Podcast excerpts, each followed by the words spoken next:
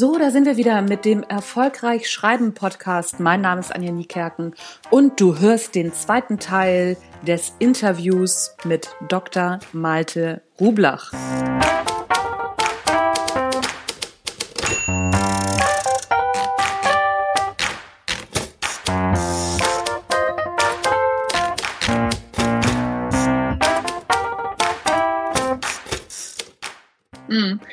Debattenbeitrag bist du wahrscheinlich auch schon nicht mehr ganz so breit aufgestellt, oder? Was die Zielgruppe anbelangt, würde ich jetzt mal so aus dem Bauch raus sagen. Stimmt das? Ja, auf jeden Fall. Das ist dann auch schon stark, stark eingrenzend.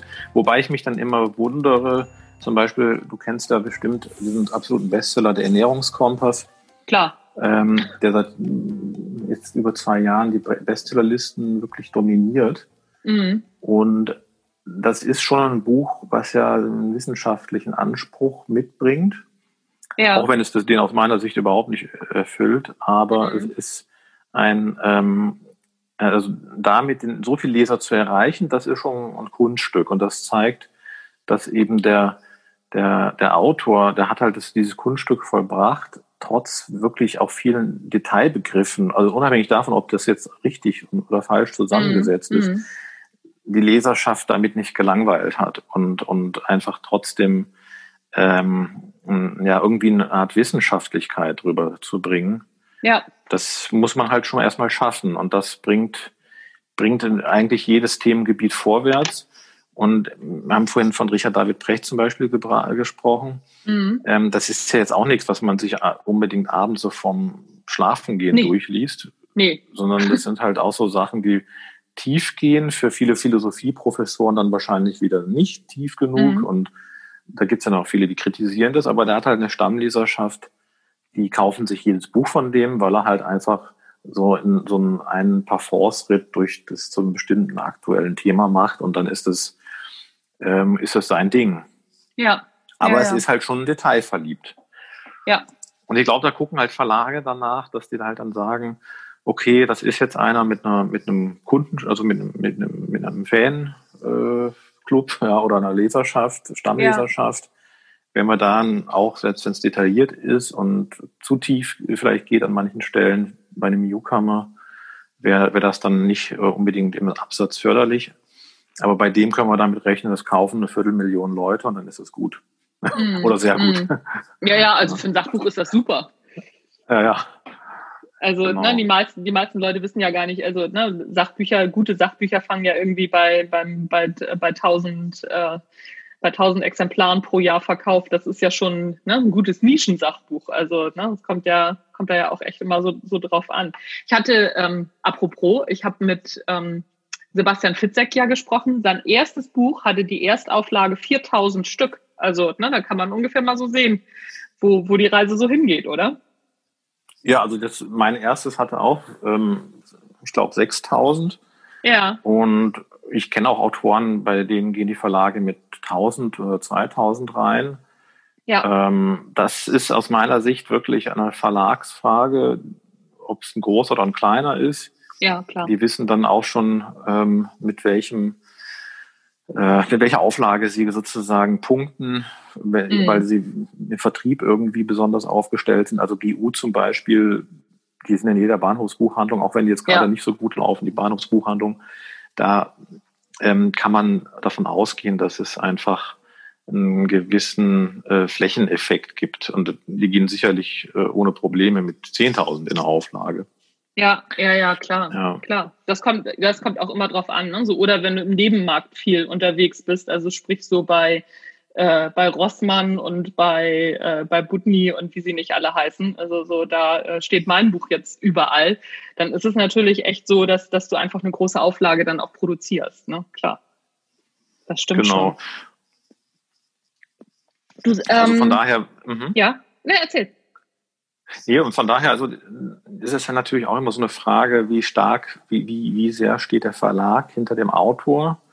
Ja. Und bei 80.000 Büchern, glaube ich, die im deutschen Buchmarkt jährlich erscheinen, ist es natürlich schon eine Frage des Vertriebs auch maßgeblich. Also ein Buch kann noch so gut geschrieben sein. Ähm, ich weiß das auch von, von Brechts ersten Buch, dass der äh, keineswegs irgendwie zum Bestseller geboren wurde und nee. er sich da eine ähm, Art, ja, ja vorher so eine Art zwar auch ein bisschen Fangemeinde aufgebaut hatte mit seinen Kolumnen, in, ich glaube in der Zeit mhm. oder in FAZ, ich weiß es nicht genau mehr. Aber äh, das Buch wurde erfolgreich, als damals ähm, Elke Heidenreich das im literarischen Quartett in die Kamera gehalten hat. Ja. Und äh, heute ist es halt, weiß ich nicht, wenn, wenn man ein YouTuber ist, der schon so wie MIT von MyLab, mhm. wenn die eine, eine äh, Abonnentenschaft hat von jetzt inzwischen über eine Million YouTube-Abos, dann äh, braucht ein Verlag sich auch keine Sorgen machen, dass das Ding sich äh, von selbst verkauft. Aber letztlich ist es halt so, ein Verlag kann auch immer noch dafür sorgen, dass ein Buch sich sehr gut verkauft, wenn er entsprechend eben Marketing macht und, und das Buch positioniert. Und da denke ich, ist der Vorschuss schon ein Kriterium, ja, auf jeden Fall. bereit ist zu zahlen. Ja, auf jeden Fall. Also so, du hast ja auch schon in verschiedenen Verlagen geschrieben und wir schreiben ja jetzt gerade, also so, ne, schreiben ja aktuell gemeinsam auch im Knauer Verlag und man merkt schon, also so geht's mir auch, ne, so Knauer ist schon ein Flaggschiff und wenn da der Vertrieb anrollt, dann äh, hat das eine ganz andere Qualität, als wenn, wenn man in, im kleinen Nischenverlag schreibt. Das ist schon so. Genau. Wo, wobei ich dann auch wieder sagen muss, auch da muss man halt Größe nicht gleichsetzen oder darf man nicht von vornherein gleichsetzen mit, mit äh, Vertriebsstärke, weil man natürlich in Großverlagen äh, dann auch wieder irgendwo mitschwimmt äh, ja. mit, mit äh, vielen ja. Ja, äh, Autoren stimmt. und Büchern. Da kann es ist halt wirklich immer so eine Frage, ist es dann wirklich denn von Vorteil? Da muss man dann im Programm auch äh, recht weit vorn platziert sein. Ja. Bei dem großen Verlag, während dann ein kleiner Verlag, also jetzt mein nächstes Buch erscheint ja bei Hürzel, mhm. das ist zwar Deutscher Apotheker Verlag, der ist zwar jetzt auch nicht klein, aber auch nicht gleich wie Random House oder Holzbring Verlag, Verlage mhm. oder sowas. Und da sehe ich aber schon auch dann eben das Engagement, dass die sagen, okay, wir, stellen halt, wir, geben dann einfach zum Beispiel das Marketing auch raus oder ist dann extern aufgehangen Mhm. Und da gibt's dann eben auch entsprechende Strategien. Da muss man mal gucken, wie es läuft. Ja. Ähm, während ja, ja. es dann bei einem Großverlag intern ist und da wird man halt nicht, hat man keine Einzelbetreuung. Es sei denn, man heißt Sebastian Pitzek. Ja, naja, klar. Also, ja, ja, klar. Also so wenn, wenn, wenn du erstmal äh, wenn, wenn du erstmal eine Auflagenstärke erreicht hast, dann, dann ist es natürlich schon was anderes. Ja, das stimmt. Also das, äh, das sehe ich auch so.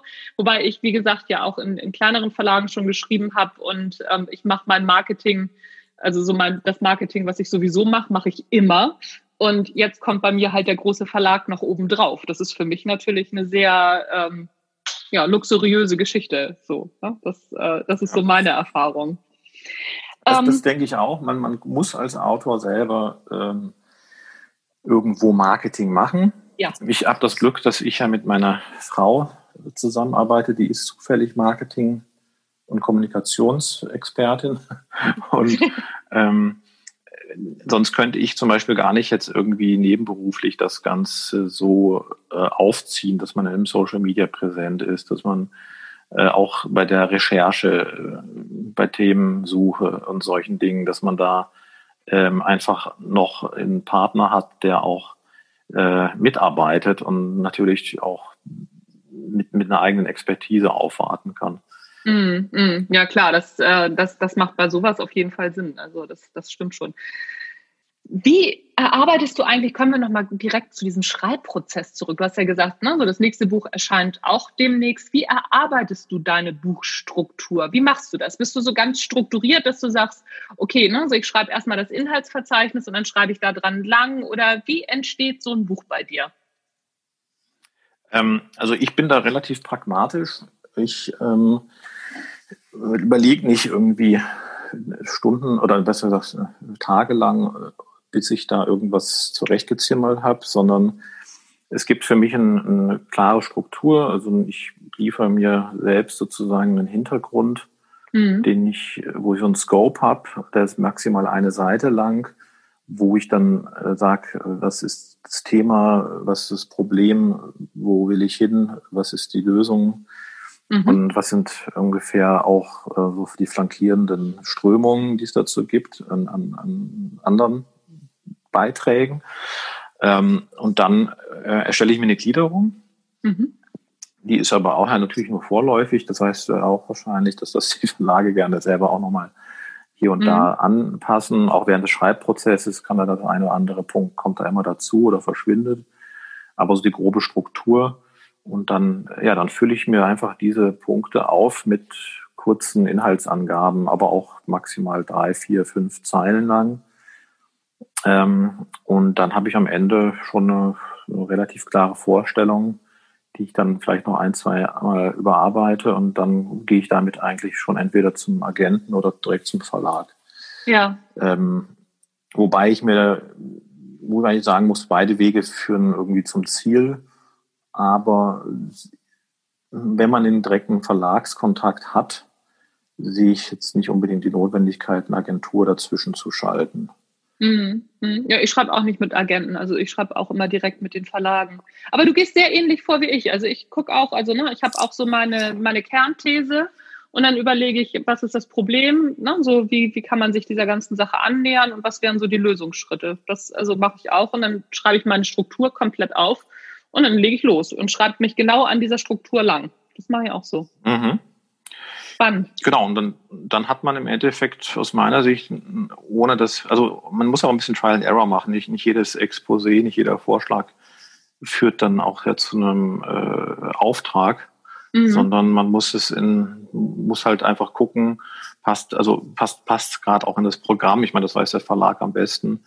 Ähm, ist es, haben die vielleicht einen Autor, der da schon äh, seit Jahren immer wieder schreibt und gut publiziert, also sich gut verkauft, ja. dann hat man ja auch weniger Chancen. Das stimmt. Ähm, da, ein Agent oder eine Agentur hat halt häufig den Vorteil natürlich, dass sie schon über Kontakte verfügt und das breit streuen kann, dass den Vorschuss möglicherweise noch irgendwie mal in die Höhe treibt. Aber auch da muss es dann wirklich passen. Also da gibt es dann auch keinen, der oder aus meiner Sicht jetzt äh, keinen Verlag, der dann auch einfach so das Ding einkauft, sondern da ist auch einiges an Vorarbeit zu leisten. Mhm. Und da muss man sich überlegen, kommt man da selber zum Schuss, kann man auch vielleicht eine Kaltakquise machen, weil das äh, ist ja mal eine Zeitfrage. Ja. Keiner ja. hat jetzt irgendwie so viel Zeit, sich, sich da äh, zu verkünsteln aus meiner Sicht. Nee, das stimmt, das stimmt. Hast du manchmal Schreibblockaden und wenn ja, wie gehst du damit um? Nee, überhaupt nicht. Also das, der Vorteil ist bei mir, ich stelle mir das deutlich schwieriger vor bei jemandem, der Belletristik schreibt. Vielleicht ja. sollte ich das mal irgendwann versuchen. Aber äh, der Vorteil ist ja, dass ich mich einfach nur auf äh, bestehendes Wissen berufe und die Faktenlage heranziehe, plus meinen eigenen Input, mhm. meine eigene Sicht äh, der Dinge und die dann auch wieder anhand der Faktenlage begründe. Also äh, da, da geht mir der Stoff nicht aus. Ja. Das heißt, ja, ja. ich habe, bei mir kommt es nur darauf an, dass ich genug Zeit habe, weil ich eben hauptberuflich tätig bin und nebenberuflich nur schreibe. Mhm. Das heißt also, ähm, ich brauche entweder kurze Zeitstrecken, in, dem ich, in denen ich schon die, die, die Fakten vorsortiert habe oder den, den, den faktischen wissenschaftlichen Input vorsortiert habe. Ähm, oder und, und dann nur noch runterschreibe, dann kann ich in einer Stunde ohne Probleme mal fünf bis zehn Seiten schreiben, Manuskript. Mhm. Ähm, oder ich brauche halt mal wirklich einen Tag, um alles zu machen. Da kann ich dann an einem Tag auch mal 30 äh, äh, Seiten schreiben. Also das ist, kommt immer drauf an. Mhm. Mhm. Aber Zugfahrten Ach. hin und zurück zur Arbeit sind sehr wichtig, auch wenn die nur eine Dreiviertelstunde dauern. okay, also hast du deinen Wohnort und deinen Arbeitsort so gewählt, damit dass du in, in der Zwischenzeit schreiben kannst auf dem Weg. also das wäre wär zu schön, wenn ich es genauso wählen könnte, aber glücklicherweise ist es so, ja. Ja, siehst du, cool. Sag mal, gibt es einen Tipp, den du über das Schreiben hast, von dem du sagst, hätte ich das von Anfang an gewusst, dann wäre es leichter gewesen?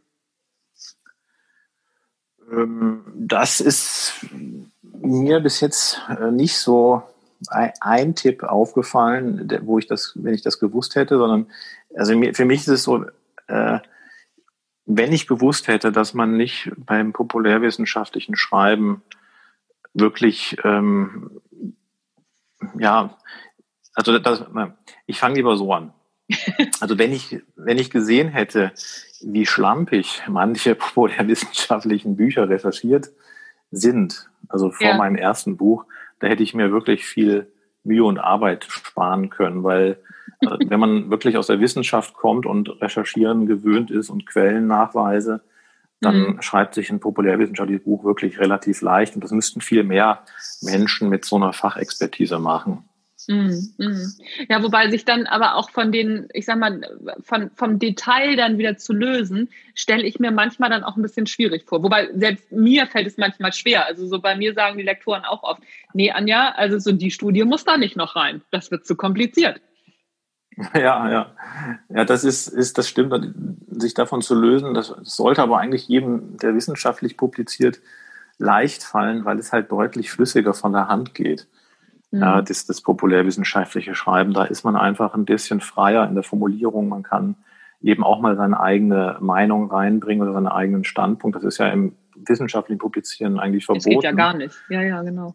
Und, und da muss man immer alles quasi neutral halten und im Passiv und sonstiges. Also das wird mhm. auch extrem verschwurbelt dadurch und das ist ja No-Go fürs populärwissenschaftliche Schreiben. Das heißt, eigentlich bewege ich mich vom wissenschaftlichen zum populärwissenschaftlichen Schreiben auf eine, in Anführungsstrichen, vom, vom Workflow viel leichtere Arbeitsweise. Und das war mir nicht so bewusst, weil ich habe dann immer gedacht, ja, wenn da jetzt irgendwo jemand ein tolles Buch rausbringt, das auch noch einen wissenschaftlichen Anschein hat, dann ist das quasi wie, als hätte da jemand, ein Professor, mal eine Abhandlung von seinem kompletten Wissen geschrieben.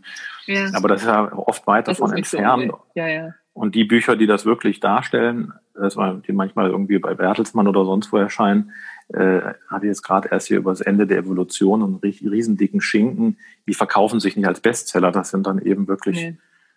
ja, das sind dann schon fast äh, ja, semi-wissenschaftliche Kompendien. Ja, ja, klar. Klar, aber haben nur einen da, kleinen dafür, Markt. Ja. ja. aber dafür muss man auch wirklich, also das Interesse muss ja auch so groß sein, da dann eintauchen zu wollen. Also ähm, ich merke das immer, wenn ich über so manche psychologischen Studien spreche, wenn dann meinen Gesprächspartnern auf einmal die Augen so nach hinten klappen, dann merke ich, okay, das war zu viel Detail. Ja, das, das ist dann so, ja. Wenn die Leute ja, ja. dann äh, in, anfangen ins Leere zu gucken, während man redet. Ja, genau. Genau. Welche drei Bücher haben dich am meisten beeindruckt und warum? Auch gerne populärwissenschaftliche Bücher. Oder ja, auch, klar, also auch, gerne, auch gerne Belletristik. Also es ist ganz egal. Welche drei Bücher? Ja, das sind eigentlich ähm, nur populärwissenschaftliche Bücher. Also ähm, das erste war wirklich ähm, Paulo Coelho, elf mhm. Minuten. Ja. Und zwar deshalb, weil meine Frau, als sie mich kennengelernt hat, oder ich äh, und ich sie, da bin mhm. ich erstmal für ein halbes Jahr in die USA abgeduftet für einen Forschungsaufenthalt. Mhm. Und ähm, dann hatte, sie ist Brasilianerin und äh, begeisterte Paulo Coelho-Leserin und sie hat mir dann dieses Buch mitgegeben. Und eigentlich habe ich bis dahin kaum Bücher gelesen. Mhm. Witzigerweise, außer Lehrbücher mhm. und Fachpublikationen. Und ähm, in der Schule fand ich Lesen auch immer total langweilig. Und da hat sie ähm, mir das geschenkt und das habe ich dann in einem Rutsch durchgelesen auf dem Flug und dachte so, ups, woran liegt das denn, dass mich das so interessiert? Wahrscheinlich, weil es auch irgendwie von einer Brasilianerin handelte. Und ich dachte dann so, ähm, na gut, dann kann ich ja vielleicht äh, da anschließen und wieder ein bisschen mehr lesen.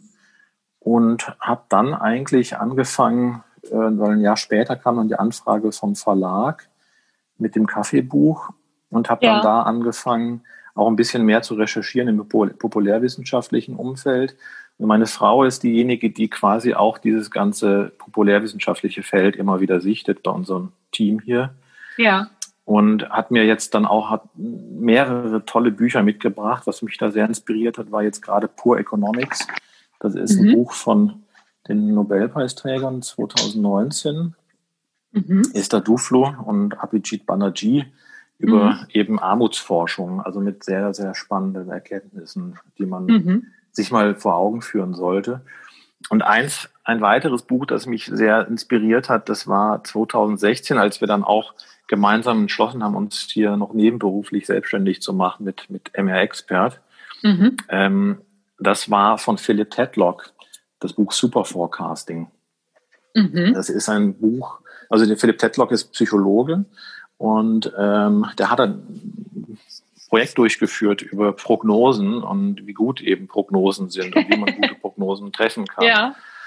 Und das ist eine sehr, also das hat mich dann wirklich nochmal bestätigt in meiner Arbeitsweise, mhm. ähm, nämlich auch immer den eigenen Standpunkt zu hinterfragen. Denn die guten Prognosen, die werden meistens von Menschen getroffen, die nicht super intelligent sind und auch nicht Experte nur in einem Gebiet, sondern möglichst breit aufgestellt, durchschnittlich intelligent und einfach in der Lage, auch die eigenen Standpunkte und auch die eigene Meinung zu ändern, wenn es die Situation erfordert und nicht daran mhm. stur festzuhalten. Ja, ja. ach spannend. Deshalb, das, esse ich auch ab und zu vegan oder esse mal Low Carb oder was auch immer. Lass mich von meiner Frau inspirieren. Die bringt alle möglichen auch Rat, anderen Ratgeber mit. Und da sind auch ein paar gute immer dabei, wo ich sage, wow, das ist jetzt jemand, der hat vielleicht das nicht studiert oder sonstiges. Äh, ja. und, und macht das einfach auch, weil er kritisch hinterfragt und sich selbst hinterfragt und kommt dann auch zu einem Ergebnis, das man wissenschaftlich sogar als solide bezeichnen kann. Ach, Ohne dass er das jetzt studieren musste. Ja, ja, ja, ja. ja, ja. Musste. Ich überlege gerade, es gibt von Gerd Gigerganzer gibt es auch so ein, so ein Buch, was auch in diese Richtung geht. Ähm, ist das Aktuelle, was da ausliegt? Nee. Über Risiko? Ja, genau, Risiko. Ich glaube, Risiko ist es, genau. Das ist aber nicht das Aktuelle. Es gibt es schon länger, das Buch. Das, ähm, ah, okay. Ich, ja, ich habe das so vorgestern gesehen, zufällig. Genau, aber Risiko ist es. Und zwar ähm, hat der ja, hat der auch darüber geforscht, ähm, ob eben Analysten, Bankanalysten, äh, bessere, äh, bessere Prognosen treffen für ein, für ein äh, Investmentportfolio oder aber eine, eine Masse von, von Menschen, die jetzt äh, gar nicht so viel Ahnung hat, sondern einfach nur sagen soll, das, das oder das. Und äh, das Portfolio der, ähm, ja, der Schwarmintelligenz sozusagen ist, hat besser abgeschnitten als das der Analysten. Ja, das glaube ich sofort. Da gibt es ja einige inzwischen ja. ähm, Studien zu der Art. Auch Hans Orsling, das Buch, kennst du wahrscheinlich, Factfulness. Ja. Das ist, geht in eine ähnliche Richtung. Genau. Ähm, und dieses Beispiel mit den Analysten, das, der Philipp Tedlock, also das Buch, was ich da vorhin erläutert hatte, das Super Forecasting, mhm. das ist der Professor, der hat, glaube ich, in den 80ern ähm, dieses Bonmot in die Welt gebracht, dass dann jeder Affe besser die Börsenkurse ja. vorhersagen kann oder genauso ja. gut vorhersagen kann, besser gesagt, äh, wenn man ihm eben die äh, Möglichkeiten zur Auswahl stellt, weil er halt einfach per Zufall entscheidet, ja, ja, worauf er jetzt tippt. Und das machen Börsenmakler im Endeffekt auch.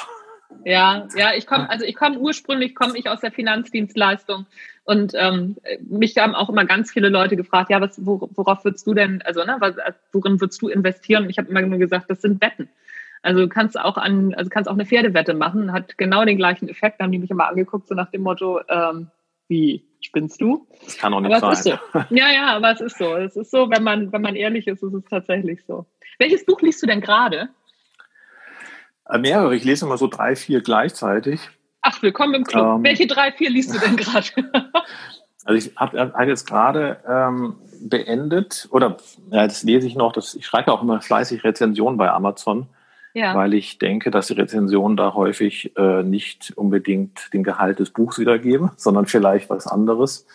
Das stimmt. Ähm, was auch das Wort Gehalt widerspiegelt.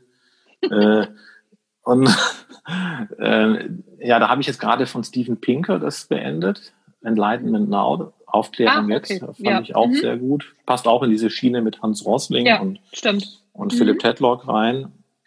Die zitieren sich auch teilweise gegenseitig, wie ich ja gemerkt habe.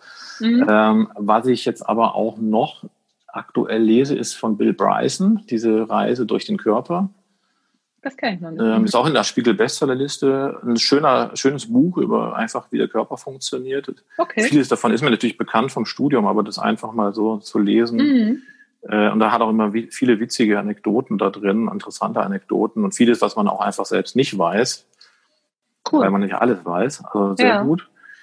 Und dann habe ich beendet auch noch diesen Konsumkompass von, von Katharina Schickling. Mhm. Der ist gerade erschienen, ist auch ein schönes Buch. Und dann lese ich jetzt gerade noch ähm, von, von Josef Stieglitz, das ist dieser Wirtschaftsnobelpreisträger, glaube ich, von 2002. Ähm, das ist ein älteres Buch, ähm, Die Schatten der Globalisierung. Ah, okay. Ähm, einfach auch über dieses Thema. Ich versuche halt gerade so ein bisschen mich äh, noch weiter mit dem Thema Nachhaltigkeit und, und mhm. äh, Welt im Wandel ein bisschen zu befassen, weil vieles davon ist natürlich auch schon da gewesen, thematisch. Klar. Ähm, jetzt kommt es halt unter anderen Namen, aber und, und die Zeit ist fortgeschritten. Aber ähm, die Themen sind, also die, die Herausforderungen sind eigentlich noch die gleichen wie vor zehn Jahren, merkt man da. Ja, ja, also ich finde es auch ganz, ähm, ganz interessant, wenn man sich auch so Bücher, sagen wir mal so, ähm, aus den 70er, 80er Jahren anguckt, letztendlich oder auch aus den 60ern, also so, es kommt immer alles so in Wellenbewegung. Ne? Klar, alles mit ein bisschen anderen Wording und äh, in einem modernen Kleid, aber es scheint so, als ob wir uns schon ziemlich lange mit den gleichen Problemen befassen. Ja, und ähm, was ich gerade auch noch äh, beendet hatte, das ist ein äh, sehr schönes Buch. Ähm, das heißt Everybody Lies mhm. äh, von, äh, wie heißt der Kerl noch? Äh, ist mir Name entfallen. Auf jeden Fall ein ehemaliger Google Data Scientist und äh, war auch ein New York Times Bestseller. Und er halt geguckt, wie sich dann oder was sich aus den ganzen Metadaten aus Google, Facebook und Ach, ja, anderen glaub, Plattformen ja. ja, ich glaube, da habe ich auch, hab ich auch gerade was drüber, drüber gelesen, dass ähm, da gab es auch einen Artikel drüber, einen Fachartikel, dass äh, die Leute bei Google ehrlichere Fragen stellen zu ihren Problemen, als sie einem ähm, Psychologen oder Psychiater ähm, das, das tatsächlich verraten würden. Da gibt es auch schon Studien zu. Genau. Ganz interessant. Das ist das, oder? Genau, das ist es, ah. ja. Ja, ja, okay, dann, äh, dann weiß ich es. Mhm.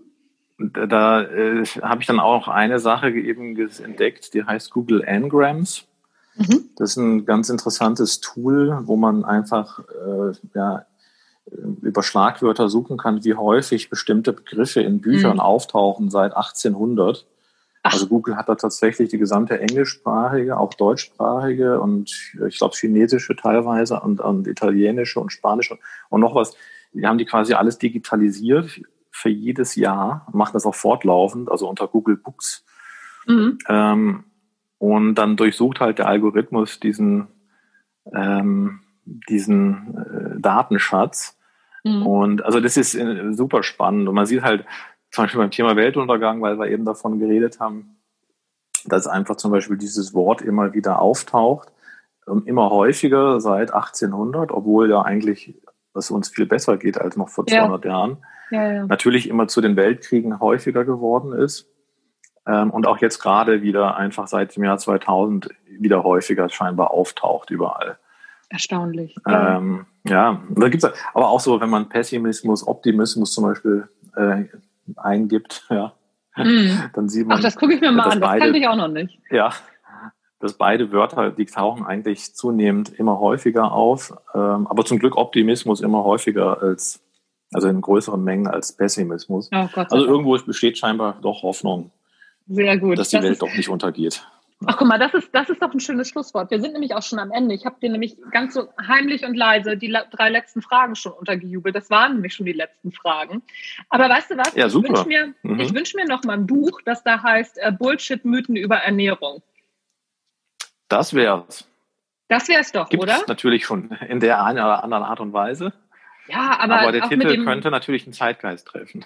Ja, das, das, äh, ne? mit Titeln bin ich gut. Kann ich. Äh, ja, ja. Vielleicht schreiben wir das also, einfach zusammen. Ja, du, ähm, überhaupt, überhaupt kein Thema. Also ich, äh, ich liefere das Wording und du den äh, und du das Fachwissen. Das wär's doch. Das, das ist es. Ja, das guck ist mal. Das Erfolgsrezept. Wir, müssen, müssen, müssen wir uns einfach nochmal unterhalten und das äh, verkaufen wir dann gleich dem Knauer Verlag und gut ist. Wird ein Bestseller, bin ich überzeugt. Denke ich auch. Malte, vielen, vielen Dank für das Gespräch. Es war mir ein Fest. Super, ich fand es auch klasse und weiterhin viel Erfolg mit deinem Podcast und dem Schreiben natürlich. Ja, vielen Dank, dir auch.